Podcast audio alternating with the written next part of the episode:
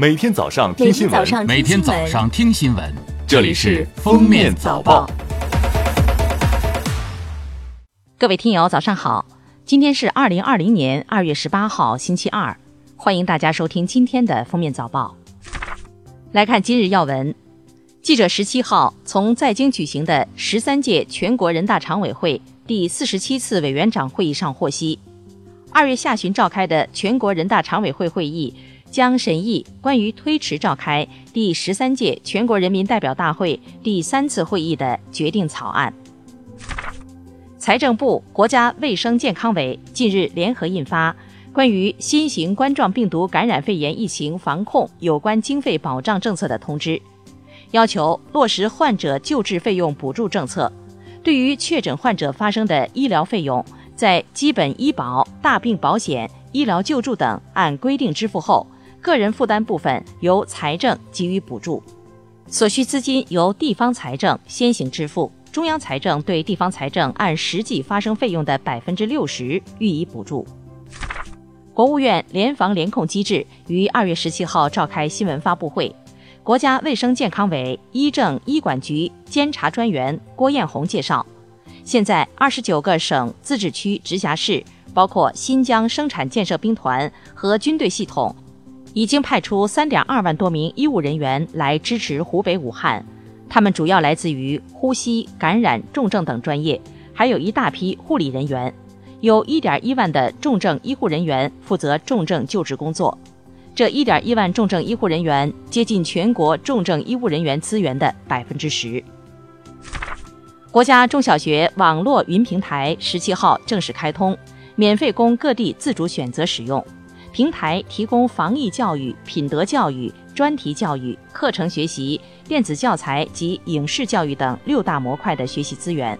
课程覆盖了初高中十二个学科，将分周陆续上线。第一周上线一百六十九节。下面是热点事件：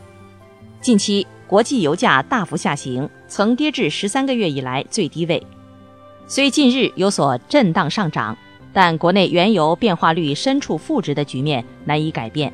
二月十八号二十四时，国内成品油零售限价将遇年内的第二次下调。为进一步支持全省新冠肺炎疫情防控工作，湖北省财政厅二月十七号紧急拨付疫情防控中央补助资金三十五亿元，重点用于患者救治费用和发放医护人员临时性工作补助等方面。截至目前，湖北省各级财政共筹集疫情防控补助资金一百零五亿元。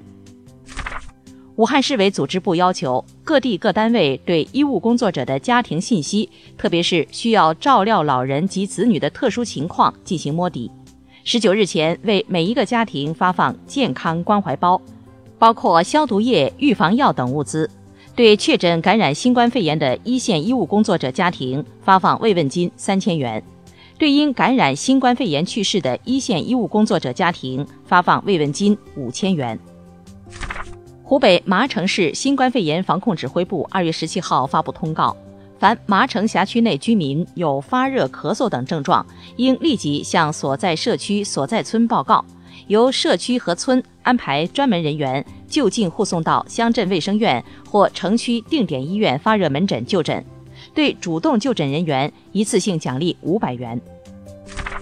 据浙江省交通集团大桥管理处消息，自二月十七号零时起。根据全国统一部署，舟山跨海大桥实行高速公路免费通行政策。自该日起，舟山跨海大桥对行驶的所有客车、货车及专项作业车落实免费通行，免费时间至疫情工作结束。下面来听国际新闻。十七号，东京马拉松组委会经过研讨决定，因受疫情影响。原定于今年三月一号举办的，先前曾预计将有三万八千人参加的东京马拉松赛，将取消大众选手组的比赛。专业选手组方面，则对参赛选手过往成绩进行了要求。这样下来，预计参加东京马拉松的专业选手大约只有两百人。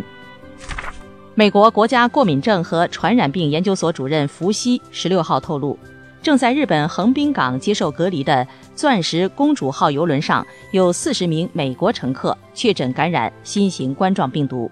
已出现症状的美国人将在日本的医院接受治疗，不会随美国包机回国。截至二月十六号，停泊在日本横滨码头外的“钻石公主号”的累计确诊病例为三百五十五起。感谢收听今天的封面早报，明天再见。本节目由喜马拉雅和封面新闻联合播出。